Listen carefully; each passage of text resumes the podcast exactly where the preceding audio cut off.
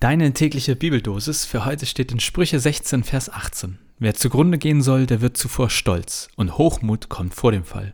Und aus Lukas 6, Vers 41. Was siehst du den Splitter in deines Bruders Auge, aber den Balken im eigenen Auge nimmst du nicht wahr? Entschuldigung, du hast da was im Auge.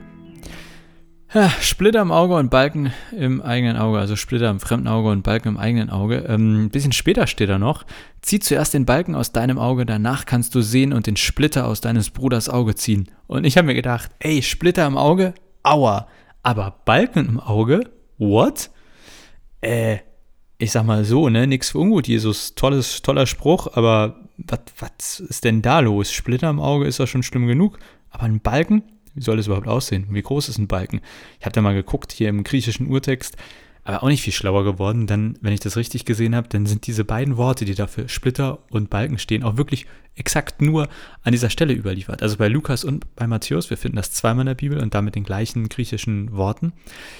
Äh, ja, da kommen wir auch nicht so richtig weiter, ne? Konnte ich jetzt nicht gucken, was das Wort sonst so vielleicht noch bedeutet. Ähm, ja, und wenn man dann sich so die Beschreibung anguckt, dann steht da auch immer nur, naja, das eine ist halt so ein kleineres Stück Holz, wie so ein Splitter, und das andere eher größer. Ja, Dankeschön für diese Erklärung. Das könnte also ein Sprichwort sein, was wir heute nicht mehr so richtig verstehen. Und ähm, ne, also irgendwie, dass das damals irgendeinen Sinn hatte, der uns heute nicht mehr so richtig einleuchtet. Vielleicht hat Jesus das auch so, war das so eine eigene Kreation von ihm. Da hat er sich gedacht, hier, ich bin mal ein bisschen äh, kreativ unterwegs. Ich glaube aber, das ist natürlich jetzt wirklich am Ende des Tages äh, fast ein bisschen geraten, aber ich glaube nicht, dass es hier um sowas wie eine echte Handlung geht. Also ich nicht, ich glaube nicht, dass die Menschen damals dachten, ah, stimmt, man hat ja andauernd Splitter im Auge und dann ziehen wir den raus und manchmal haben andere auch so ein großes Stück Holz im Auge und dann ziehen wir erstmal den raus. Das, das überzeugt mich nicht, diese Variante. So, das heißt, dann bleibt eigentlich nur übrig, dass das bildlich gesprochen ist. Und dass Jesus irgendwie etwas meint, wo man im übertragenen Sinne einen Splitter im Auge hat oder einen Balken, also mehr oder weniger im Auge hat. Dann äh, habe ich mal geguckt, ne? heute echt eine schwierige Sache. Ähm, was steht dann noch so davor, danach? Habe aber wieder die deutsche Bibel genommen.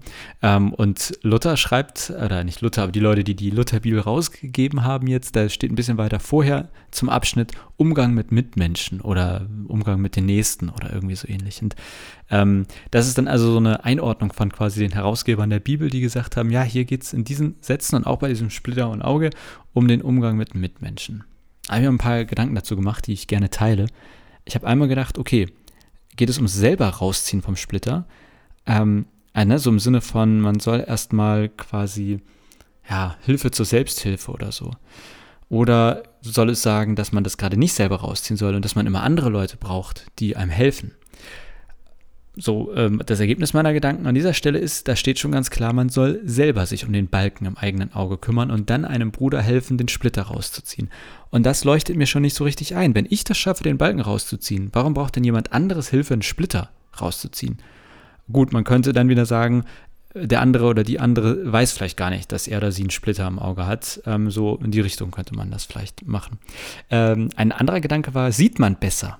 ja, wenn man den Balken erstmal rauszieht, bin ich aber auch ein bisschen skeptisch, denn man sieht ja anscheinend schon den Splitter. Also so schlecht gucken kann man offensichtlich nicht, ne?